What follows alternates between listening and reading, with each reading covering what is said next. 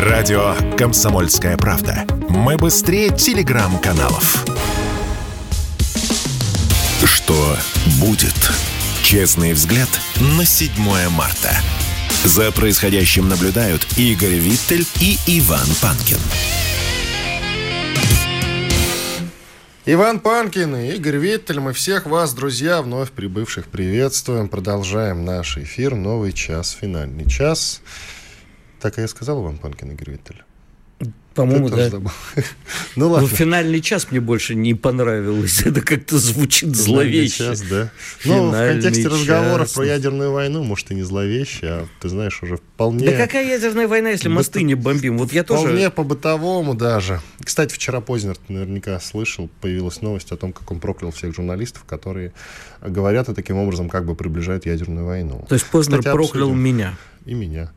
Хотя я не приближаю. Я ты не нет, говорю, ты не говоришь. Я говорю, я... что никакой ядерной войны не будет. Ну да ладно, друзья, значит, э, немножко сам рекламы. На канале радио «Комсомольская правда» в YouTube, как мантру проговариваю я. Идет прямая видеотрансляция. Подписывайтесь на канал радио «Комсомольская правда». По трансляции ставьте лайк. Дизлайк лучше, конечно, не надо, но если хотите, то можно. Работает чат в середине этого часа. Ответим еще на ваши вопросы во время большого перерыва. В комментариях жалобы, предложения, темы, гостей для эфиров предлагайте. Мы все это учитываем. Так, ну, вроде самое главное сказал, мы можем нормально так продолжать наш эфир. А сейчас к нам присоединяется Георг Мирзаян, доцент Департамента массовых коммуникаций и медиабизнеса Финансового университета при правительстве России. Георг, здрасте. Доброе утро. А давайте, а давайте начнем а давайте. С, со скромной. А давайте, а без, давайте без, давайте. Давайте. давайте. А, давайте начнем э, с покушения на Малафеева. Вот э, я уж не знаю, насколько эта тема к вам, но тем не менее мы ее не можем обойти, а так сложилось, что мы с Виттелем не успели ее затронуть, а ведь ну, надо ее обсудить, действительно, надо ее обсудить. Смотрите, значит, э, давайте разделяем, будем разделять на техническую, да, и политическую точку зрения. С технической точки зрения к тому видео что показала ФСБ, огромное количество вопросов. Каких? Давайте, вопросов... да, задавайте эти вопросы, пожалуйста. Ну, например, с чего вдруг э, машина Малафеева... Без охраны и с ним самим за рулем. А хотя, можно? без а, водителя. Да. Почему, почему вдруг, э, я сейчас озвучу, да, потом да, будем... Пожалуйста, говорить. пожалуйста, да, да, да. Почему вдруг э, как бы подкладывают под машину на улице, а взрывотехник осматривает ее в закрытом помещении, где, понятно, Например, как он туда попал, какой нехороший человек ее отвез в стоянке на, в закрытое помещение, чтобы там проводить обследование, где взрыв будет еще больше. Не говоря о том, что взрыв может быть по дороге. Я не исключаю, что это просто вторая часть просто для демонстрации э, поставили, как ее разминировали, но какие, не знаю, девочки, э, редакторы это сделали, потому что создается впечатление, что это совершенно не та машина или что это какой-то там, не знаю, фальсифицированный теракт. Хотя, еще раз, это абсолютно логично. То есть украинский режим продолжает пытаться устроить теракты против топовых российских э, медиа персон, скажем так. Это не первая такая попытка. Итак, я только встречный вопрос задам, на который тоже ответьте. Значит, зачем э, миллиардеру, политику, православному человеку Константину Малафееву устраивать все это шоу? Но это вопрос для потом. А для сейчас я просто напомню. Вероятно, и вы помните, Игорь Виттель помнит, как э, до того момента, как погибла Даша Дугина, приходила новость, ФСБ ее озвучивала сухо так, о том, что готовилось покушение на Владимира Рудольфовича да. Соловьева, на Симонян, на ее мужа и еще на кого-то, ну, на Киасаян и еще на кого-то, там список был журналистов, и мы все, не будем лукавить, дружно посмеялись над этой новостью. А потом Даша Дугина погибла. Ее взорвали ну, автомобиль. Э, смотрите, еще раз, да, я не отрицаю сам факт покушения на Малафеева. Я считаю это вполне логичным со стороны киевского режима в его террористической логике. И как бы это действительно могу быть. У меня вопросы к видео, которые показали. То есть у меня вопросы к тому, как это видео было сделано и какой эффект оно имело. Ну, э, Центр общественных связей ФСБ, к сожалению, в данном случае не совсем, на мой взгляд, э, грамотно сделал это демонстрационное видео, потому что, еще раз, возникли вопросы. Возникли они не у меня. Я Саяву слушал, как эти вопросы задавали очень умные люди, имеющие в том числе отношение к ФСБ, по крайней мере, раньше. И я с ними согласен абсолютно. у такого рода видеодоказательств вообще не должно быть никаких вопросов общества. Чем они дают почву для домыслов и для, для разговоров о том, что либо Малафеев сфальсифицировал свое покушение, либо ФСБ для того, чтобы кто-то получил звездочку на погоны, сфальсифицировал эти вещи. Мы как бы все прекрасно знаем, что вот как раз ФСБ такими вещами не занимается, поскольку за это может очень сильно прилететь сверху. Но э, зачем они создают такое впечатление у людей, которые не совсем так, в таких вещах разбираются?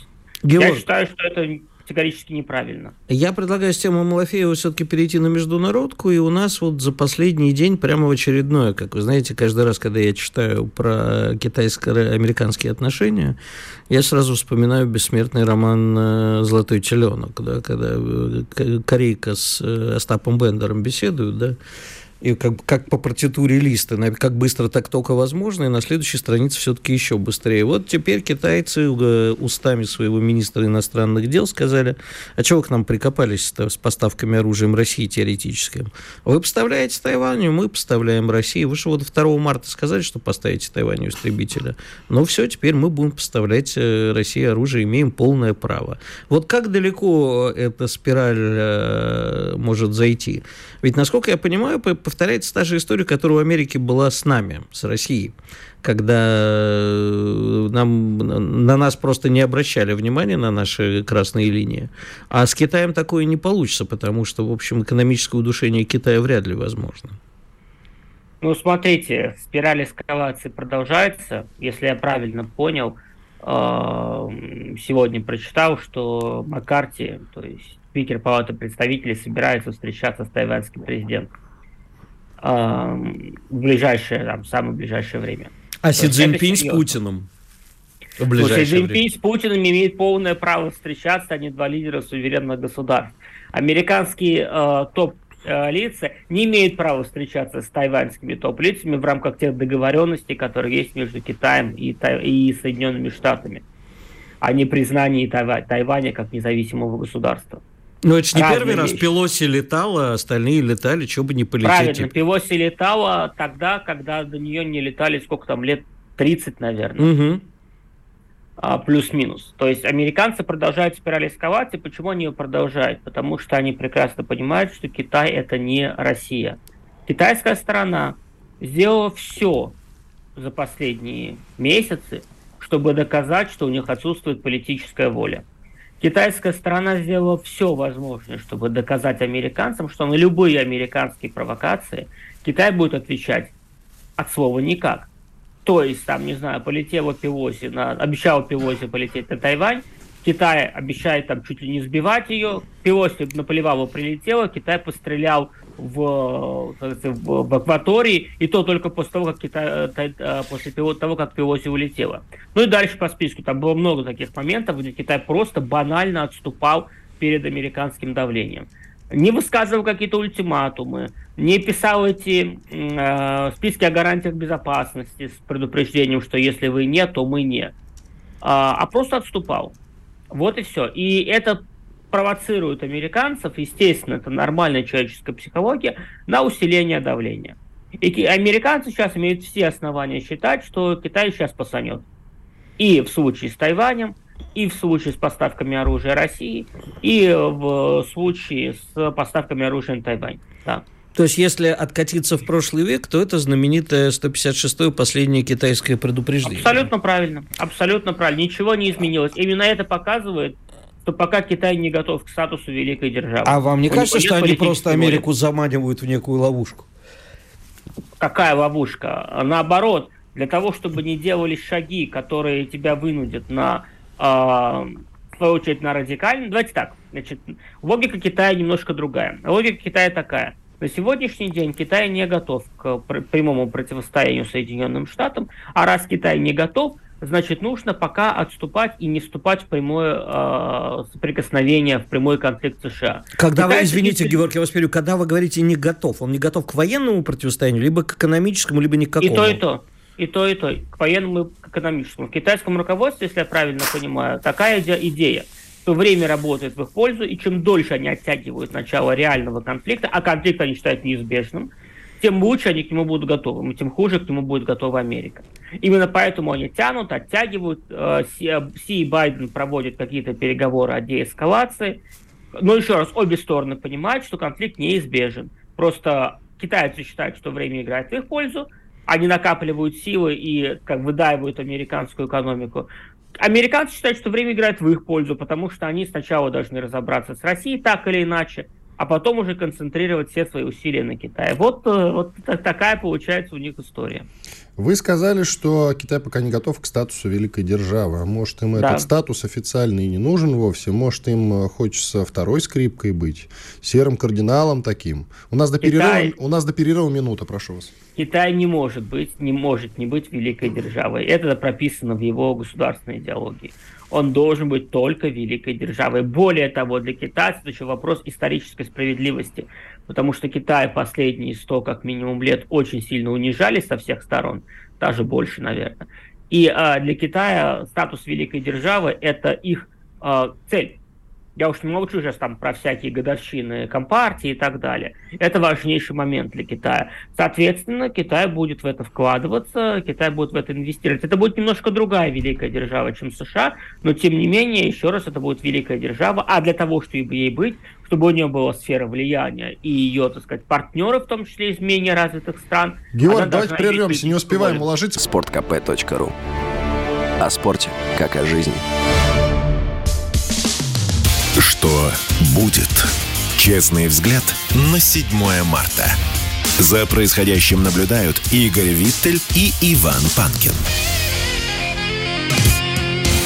Да, все так, Иван Панкин, Игорь Виттель. Мы продолжаем. С нами Георг Мирзаян, доцент Департамента массовых коммуникаций, медиабизнеса, финансового университета при правительстве России. Георг, мы чуть-чуть не успели закончить, когда я вам задал вопрос по поводу того, может быть, Китаю официальный статус великой державы и не нужен вовсе. Им достаточно быть там, условно говоря, второй скрипкой, да, серым кардиналом. И вы начали отвечать. Вы чуть-чуть последнюю мысль буквально не успели закончить. Да, да я вроде как бы все закончил. Я говорю, что просто у Китая Дело в том, что великая держава должна обладать политической волей, чтобы она могла как бы, обеспечивать политическое прикрытие для своих э, партнеров из числа менее сильных государств, скажем так, для своей сферы влияния. А как, почему, зачем, например, некоторые страны Юго-Восточной Азии должны ориентироваться на Китай, а не на США, если они понимают, что у условного Китая нет политической воли, и он отступает всегда. Он бросает даже свое лицо на Тайване, на каком основании они считают, что он не бросит их когда там их когда припрет или когда американцы надавят. Поэтому здесь вопрос, вопрос серьезный. Но ведущие страны, я имею в виду вот так или иначе соседствующие с Китаем, и с нами в том числе, это Южная Корея и Япония, они все-таки, по идее, должны на Китай ориентироваться, но ориентируются все-таки на Соединенные Не, ну, Штаты. на Соединенные Штаты получится момент. ли все-таки Китаю их переманить со временем? Э, Нет, конечно. А, видите, вот самое главное, страны Япония... не получится. Японию абсолютно не получится. Япония исторический противник Китая. Япония сейчас просто идет под американцев демонстративно и абсолютно а, по своей воле для того, чтобы американцы помогли ей сдерживать Китай. Вот когда мы говорим, почему Япония вдруг вписалась за Украину так активно, почему Япония стала, как пишут некоторые СМИ, знаменосцем антироссийских санкций в Восточной Азии, это ровно не потому, что некоторые там у нас кричат, вот, японцы отказались от своей независимости, японцы марионетки и так далее. Это говорят люди, которые путают Японию и Германию, для которых Япония и Германия это одно и то же, просто надо поменять название страны. Япония добровольно отказалась от э, своего суверенитета, как они считают, а по факту Япония просто посчитала, что для нее э, задача сдерживания Китая является приоритетной. Без американцев они Китай не сдержат, поэтому они полностью привязывают себя к колеснице американской внешней политики добровольно для того, чтобы э, вместе с американцами сдерживать Китай по всем направлениям. Именно поэтому Япония вводит санкции против России. Именно поэтому Япония, японский премьер-министр говорит, что если что вдруг начнется на Тайване, Япония в стране не останется. Япония вступит в войну на стороне Тайваня и Соединенных Штатов. А Япония вообще, помнишь, у них формально нет вооруженных сил? Формально в Японии нет вооруженных сил, по факту это одни из самых сильных вооруженных Я сил. Я понимаю. Да, это... причем они собираются касательно, серьезно усиливать вооруженные Что касательно силы. Южной Кореи, здесь, конечно, у Китая больше вариантов. Южная Корея имеет свои конфликты с Японией. А, здесь можно поиграться китайцам, они пытались играться. Но на сегодняшний день тоже Южная Корея привязана к американцам из-за наличия Северной Кореи. А, из-за того, что Соединенные Штаты гарантируют безопасность Южной Кореи от Северной Кореи. Китай это гарантировать не может. По ну, одной простой причине. А потому что не потому, что Китай союзник Северной Кореи, а потому что Северная Корея ведет себя независимо от Китая. Плюс-минус независимо. Если Северная а если, грубо говоря, Китай, вопреки э, логике некоторых людей, он не может управлять Северной Кореей. Ну так уж получилось. Такая страна. Но вот э, сестра лидера КНДР Ким Чен Ына, которую э, зовут Ким Е Джон и которую прочат в преемнике, вообще заявила, что это не ваш двор э, в адрес Соединенных Штатов. Если вы собьете межконтинентальную ракету при ее испытательном пуске в Тихом океане, то это будет воспринято как объявление войны, и за нами не заржавеет. А Северная Корея не Китай – а они... Торговаться не будет. Торговаться не будет, да. Они, может, как бы и слабенько, но ударят ядерным оружием куда-нибудь. Да, до того же Сеула долетит, а дальше хоть трава не расти. Именно поэтому Северную Корею боятся больше, чем Китай. Потому что Северная Корея, это пацан сказал, пацан сделал. Северная Корея может абсолютно без зазрения совести взорвать какой-нибудь южнокорейский очередной корвет и идите разбирайтесь, что вам там дальше. Северная Корея, когда угрожает раздолбать, Южную Корею, если американцы что-то будут делать, то американцы либо стараются этого не делать, либо каким-то образом обходят этот момент. В отношении Китая они такого пиетета не, не испытывают. И поэтому, в принципе, в современном мире э, можно и нужно государствам быть немножко Северными Кореями и немножко Эрдоганами с этой точки зрения, чтобы их угроз боялись и считали их реализуемыми. А если Северную Корею скрестить Турции, то вообще всему она станет белый и пушистый зверек. Но а да. на самом деле, вы знаете, Георг, с чем я с вами не согласен? А вдруг э, Китай так реагирует просто потому, что Китаю пока все равно. Китай не видит ничего, кроме вербальных интервенций. Ну, посетили Тайвань, ну, поугрожали там где-то, а серьезных санкций на Китай не наложено и наложено, скорее всего, не будет. А если и будет, то Китай с ними свяжется. Чего тут оружием зарабрицать и переходить в горячую стадию вооруженного конфликта, когда на самом деле ничего не происходит. Просто, ну, это, знаете, вот представьте, что вас дразнят во дворе. А вы же, конечно, можете полезть, и некоторые люди, вот типа нас с вами, наверняка так и сделают, пойдут морду дадут. А некоторые более мудрые люди, это я вас ни в коем случае не хочу обидеть, я про себя скорее. Ну, дразнит и дразнит, что там, прошел мимо, идешь дальше, все равно ты сильнее. Есть, ну, на Китай уже наложены санкции достаточно много, но вот здесь есть три причины, почему Китай не прав. Первая внутриполитическая – Население Китая тоже смотрит на то, какой у них мудрый лидер и руководитель. Для них вопрос Тайваня критический. И когда мудрый великий руководитель ест тортик или позволяет э, госпоже Пелози приезжать беспрепятственно на Тайвань, к мудрому руководителю, который пришел, кстати, на третий срок, не совсем э, в рамках китайской политической традиции, возникают вопросы. И не только у населения, но и элит. Это первый момент. Второй момент – внешнеполитический. Китай и США не находятся в безвоздушном пространстве. А есть огромное количество других стран, которые смотрят и наблюдают, кто из них сильнее, кто из них решительнее, по чье крылышко уйти. И когда они видят, что Китай отступает, выбор делается не в пользу Китая. И третий момент, рациональный. А, здесь же как, а, если вас дразнят во дворе, а вы не обращаете внимания, вас начинают камнями кидаться, потому что искренне считают, что вы ничего не сделаете. Вы, конечно, можете дать в морду, но это уже тот прямой конфликт, который вам тоже не сильно нужен. Потому что начинаются разборки, приходит полиция, приходят разгневанные мамаши из-за того, что их ребенка зарядили камнем и так далее. Ну, зарядили в морду, прошу прощения. Это никому не надо. И поэтому, когда Китай сейчас добровольно отступает, провоцируя американцев фактически на более жесткие давления, ответ на которых Китай еще более будет невыгоден, потому что китайцы надеются пока не рвать с американским рынком совсем. Ну, получается вот так.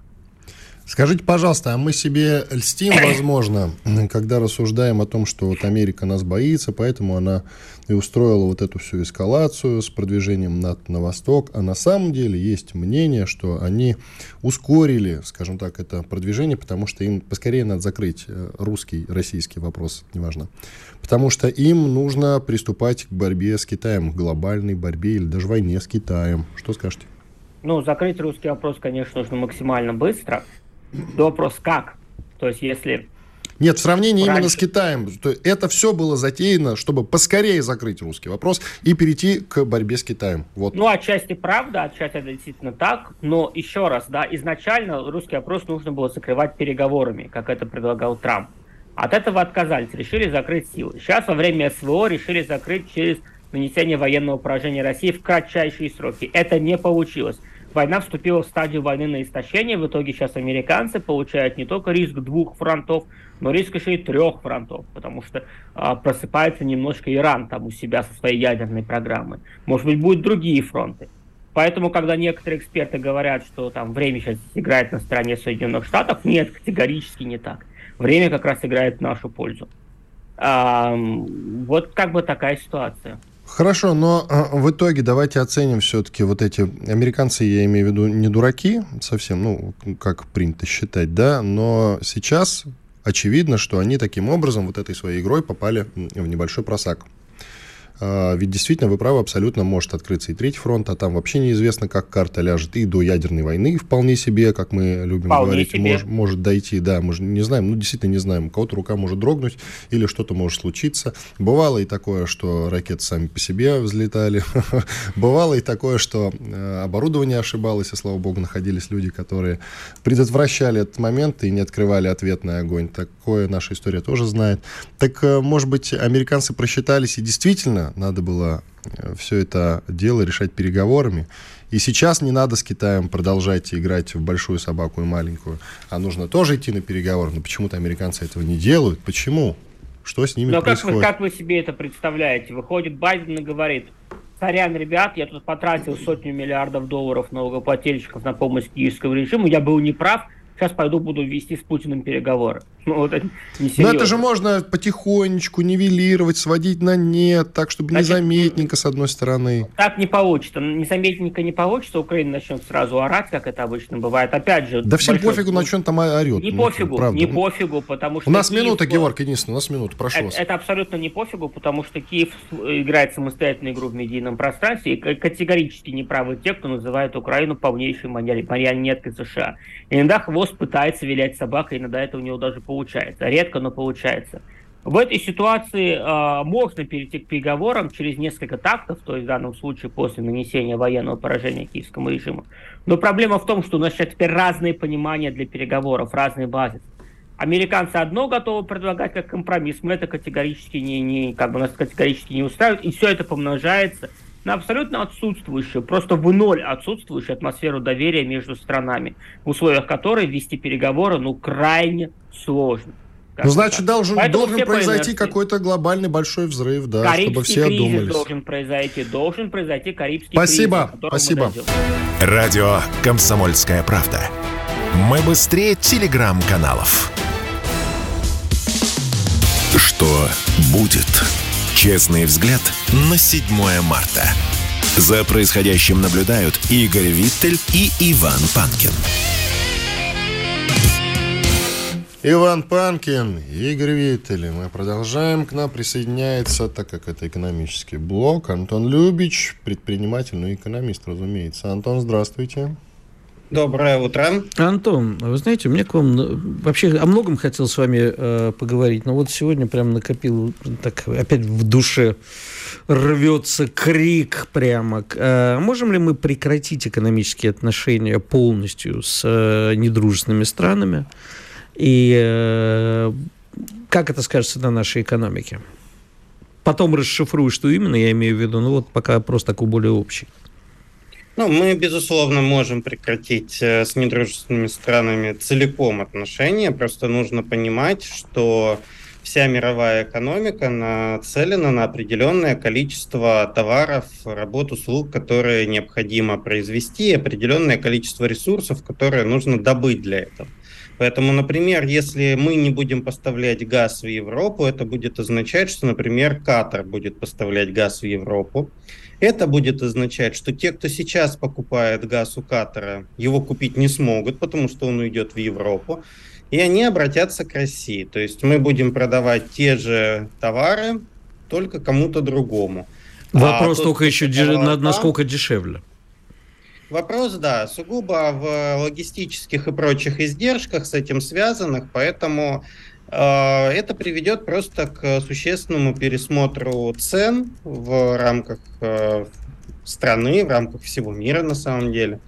А, ну, соответственно, технически это реализуемо. Практически это просто приведет к тому, что мы будем продавать тем, кому мы не хотели бы продавать по экономическим мотивам. То есть будем продавать дешевле там, или платить за доставку больше. О чем...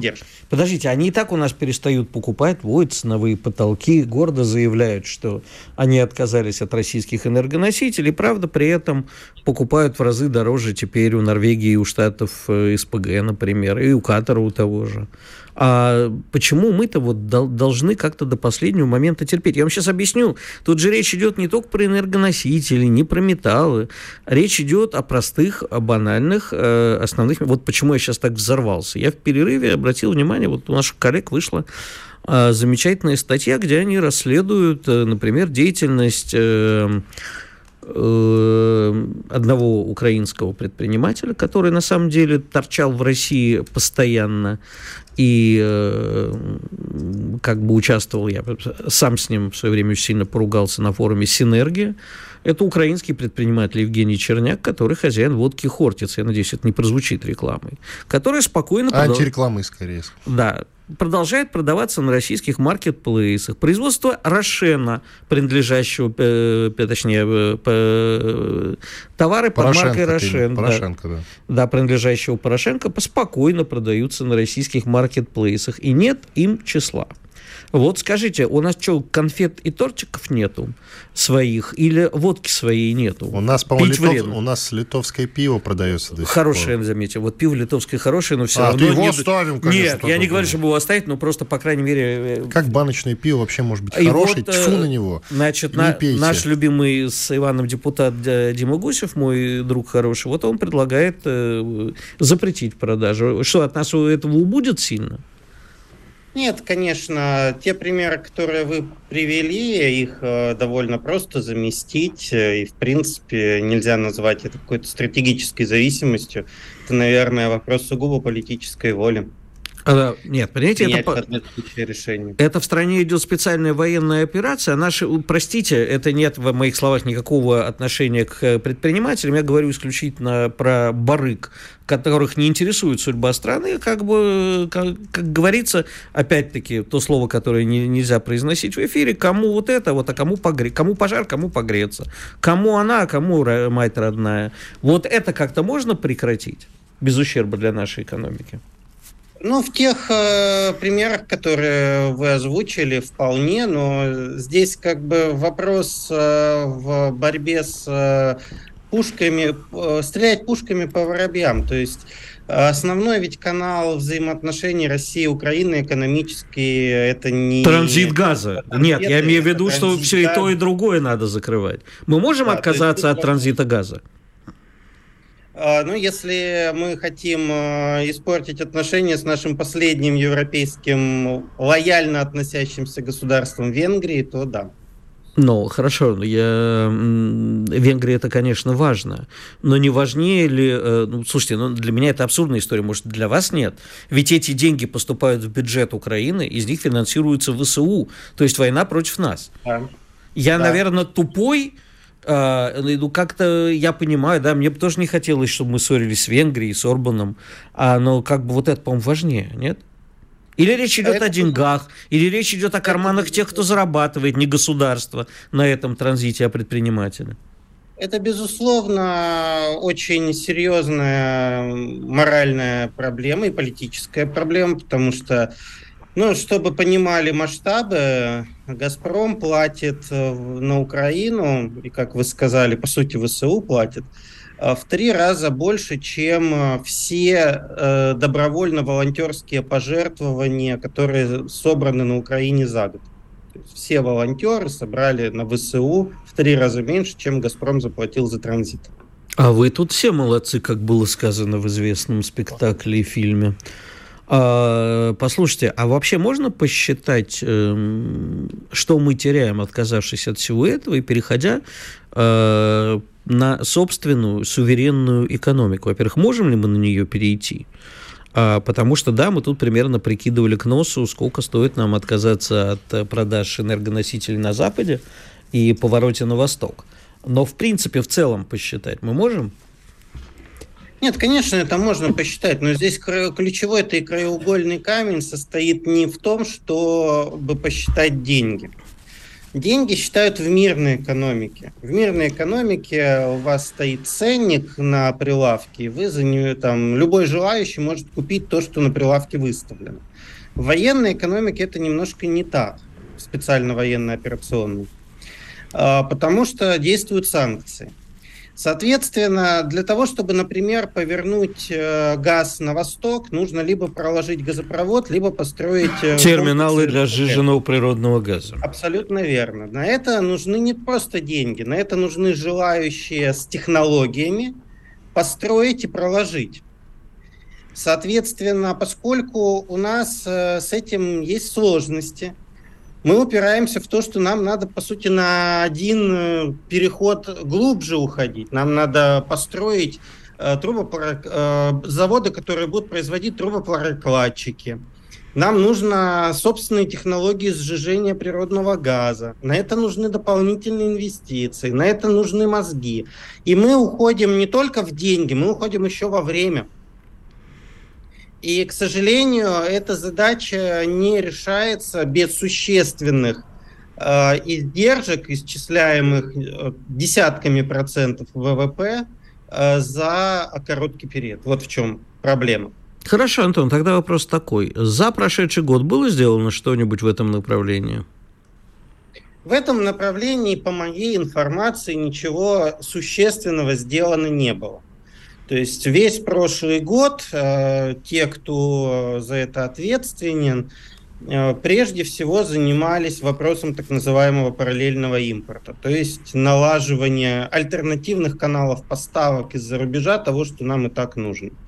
А, и что, что нам отказались поставлять напрямую. Поэтому во многих сопредельных странах резко возрос спрос на многие товары. Нужно как и бы в стратегических отраслях э, что-то, и нужны и технологии, либо бытовая техника? И то, и другое. То есть, э, ну, во-первых, в специально военно-операционное время бытовая техника это тоже стратегический ресурс, потому что позволяет поддерживать политическую и экономическую стабильность в стране но речь идет э, прежде всего о продукции двойного назначения и технологиях двойного назначения.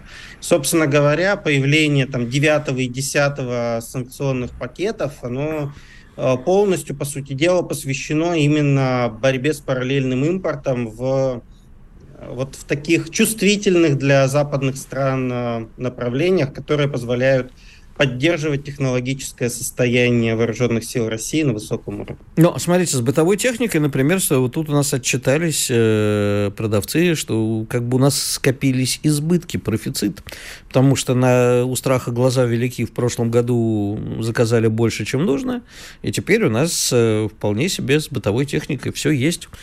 И даже нам не страшны санкции по биде и унитазам и всем прочим, и микроволновкам. А ну, вот... Ну, мы это уже проходили в коронавирус. То есть люди бросаются покупать, отоваривать деньги.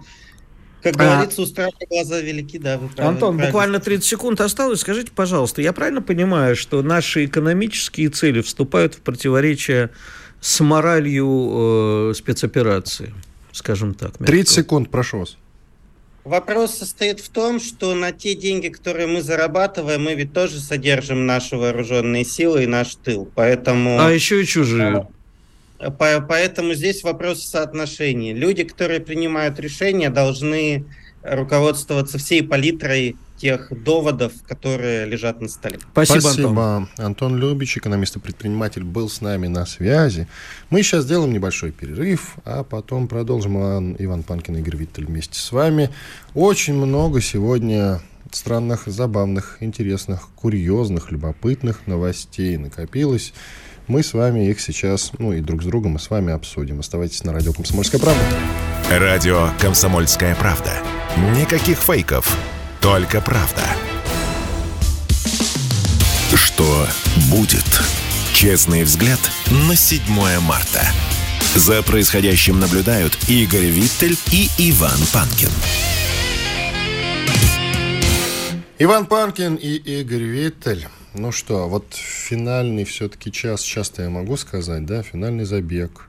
Финальная перед, часть перед нашего выходным, сегодняшнего эфира. Перед выходным. Хотя завтра, друзья, сразу проанонсируем, обязательно выйдет спецвыпуск. Также, так что также утром вы сможете его посмотреть, насладиться им для тех, кто, собственно, не хочет пропускать утренние эфиры, у кого есть там какие-то дела утром и нужно что-то слушать обязательно. У нас будет шикарный, по крайней мере, предварительно мы готовим шикарный спецвыпуск. Сегодня будем его записывать, и завтра вы сможете его прослушать, насладиться им, как я уже сказал. Это такой анонс. Далее, давай уже к новостям перейдем. Давай. Давай к новостям перейдем. А вот мы с чего начнем. Главная новость которую нельзя пропустить. Байдена удалили раковую опухоль, с одной стороны. Смеяться не над чем. Почему мы эту новость взяли в этот раздел? Ну, все-таки так или иначе, человек, это целый президент целой большой страны, великой, надо признать, страны. Поэтому смеяться мы над этим не будем.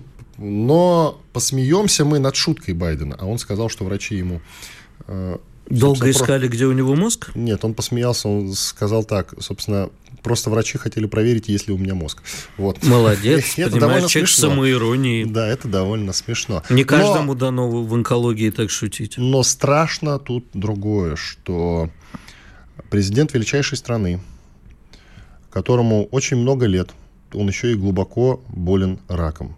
Причем э, рак это связан все-таки с головой это, ну, как бы совсем печальная довольно-таки история. Да, вообще, насколько помню, поправь меня, если я не прав, у него сын от рака мозга умер Да, время. просто от рака. Один из, один из сыновей умер от рака, да. По-моему, угу. мозга. Да, вот. Э, поэтому карци... карцинома. Карцинома, это, да. Это называется карцинома. И вот этот момент страшен, особенно во время всех этих разговоров про ядерную войну и так далее. Что-то ему может прийти в голову. Спасает только то, что это все-таки там есть там конгресс, да, и да, там не так просто принять такое решение. Система, да, защиты все-таки есть. Да, но тем не менее все равно так или иначе. Система защиты еще от дурака страшнее, президента. Еще страшнее, от дурака президента это смешно, что все-таки э, этот президент пытается по крайней мере, ходят такие разговоры, идти на второй срок. Вот это действительно Слушай, страшно. ну не нам его выбирать. Я думаю, что американский народ все-таки, хоть и частично сходит с ума последнее время, но здравое э, ты понимаешь... Я, я, извини, финальная шутка по этому поводу от меня, и даже не моя шутка. Там вчера на одном из телеканалов устраивали опрос, и, значит, за кого бы вы проголосовали? Был такой опрос на одном из телеканалов. И, значит, фотография Байдена, фотография неопознанного летающего объекта. И фотография, а, знаешь, такой просто no name. Тень такая. За кого бы вы проголосовали? За кого бы то ни было другого, за Байдена там или за летающий объект? Большинство людей выбрали за кого бы то ни было другого. 54%, а за Байдена всего 35%. Ты знаешь, такие опросы вообще весело устраивать. Главное потом не очень не удивляться результатам. Я думаю, что у нас сейчас, если бы голосовали за Виссарионовича, то он бы собрал подавляющее большинство голосов. А уж за Леонида Ильича я бы и сам проголосовал двумя руками. Угу. Так что, знаешь, тут такие... И, и Берия туда можно в компанию тоже в эту. А что, он амнистии проводил. Ну да ладно, идем а, дальше. Вот. Я тебе просто хочу сказать, что по поводу американского народа я все-таки верю в его иногда здравый смысл, хотя сейчас, конечно, Америка так же, как и Израиль, например, так же, как и Европа, частично находится в состоянии гражданской войны внутренней. Это не значит, что люди бегают и палят друг друга из винтовок, а противоречие... Но и такое тоже недавно было. Да, но это пока локальное. А в принципе, да, Америка сейчас находится, к сожалению, или к счастью, там, кому как, в очень плохом состоянии. Я думаю, что, к сожалению, потому что нам не нужен безумный противник, так же, как им не нужна развалившаяся на части России. Я думаю, что власти наших стран это понимают. Кстати, про Познера давай коротко скажем. Давай. Обязательно э, он, я имею в виду Владимир Познер, Владимир Владимирович, кстати, угу. ВВП тоже сокращенно. Звучит да. символично. Так вот, ВВП прервал молчание, год он ничего не говорил. И тут он э, выступил там на одной конференции внезапно и много чего наговорил. Разумеется, журналисты даже не стали толком дербанить это на цитаты, а взяли одну. А он, он Познер проклял журналистов за то, что они говорят про ядерную войну, таким образом как бы ее э, приближая. Немногие почитали его речь целиком, а там он говорил много чего интересного, разумеется. Такой, знаешь, довольно, на мой взгляд, у него был э, монолог, выступление довольно взвешенное и в чем-то даже мудрое. Я не готов Познера в данном случае проклинать. Он э, говорил, и среди прочего, готов. что вот одна из цитат. Путина можно назвать как угодно, но не сумасшедшим. А, о том, что американцы приближали спецоперацию как могли сами, то есть их вина велика в том, что эта спецоперация началась, и не надо говорить, что это не так.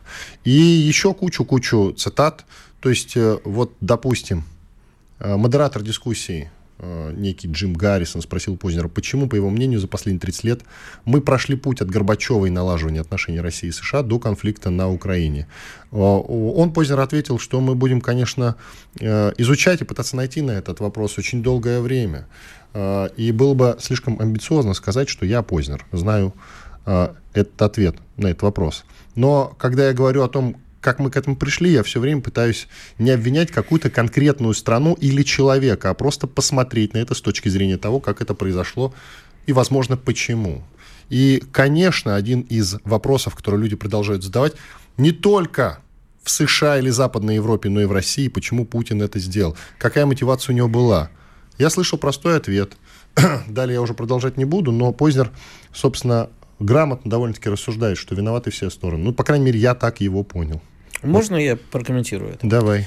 Значит, э, я плохо отношусь к Владимиру Владимировичу Познеру, э, но, тем не менее, с уважением. То есть не, нельзя у него отнять мудрости. И вот в этой фразе э, пришли от Горбачева к ситуации на Украине, как бы есть коннотация отрицательная. Вот был хороший Горбачев, а вот тут что Путин натворил. На самом деле у нас все наоборот же. Мы пришли от сдачи всего и вся – от полноценного предательства национальных интересов Российской Федерации и Советского Союза к собиранию, к время разбрасывать камни, как сказано в Библии, время собирать камни. А пришли к собирательству камней – а своевременно ли, правильно ли, в какой форме, это вопрос вопросов. Но к этому нельзя относиться, как мы от чего-то хорошего пришли к чему-то плохому. Я бы провел скорее, перевернул бы э, знаки. Да? Мы пришли от минуса к относительному плюсу.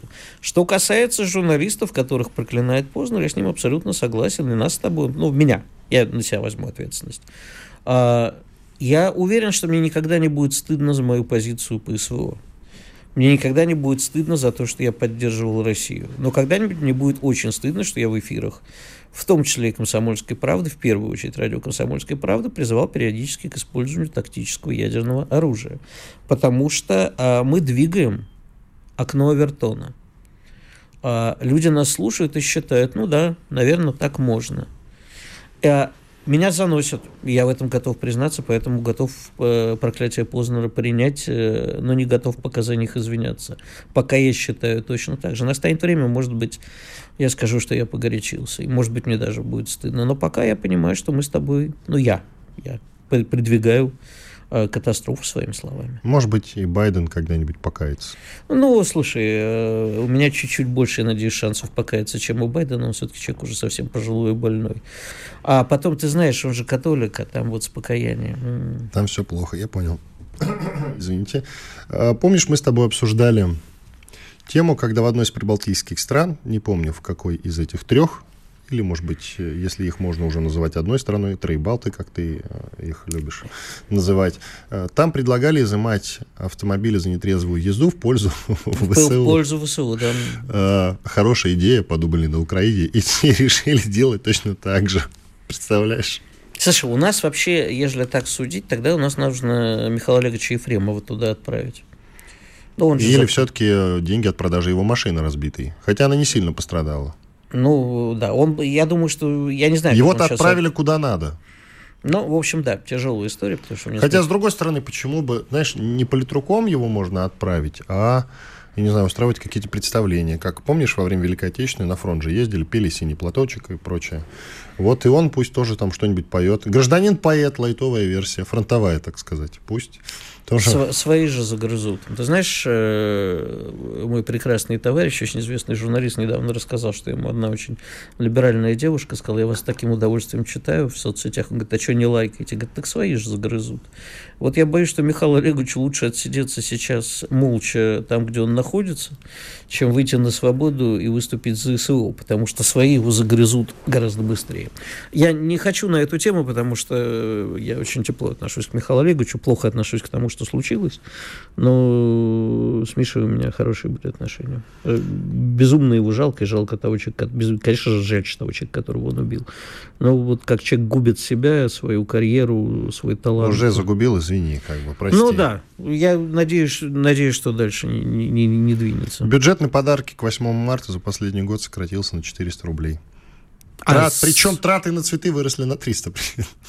А извини, от какой цифры? Вот, а, ну, слушай, цифра не по... Подожди. При этом расходы мужчин оказались выше, чем у женщин. 4100 против 3 на подарки и 3300 рублей против 2400 на цветы. Это следует из данных опроса SuperJob портала.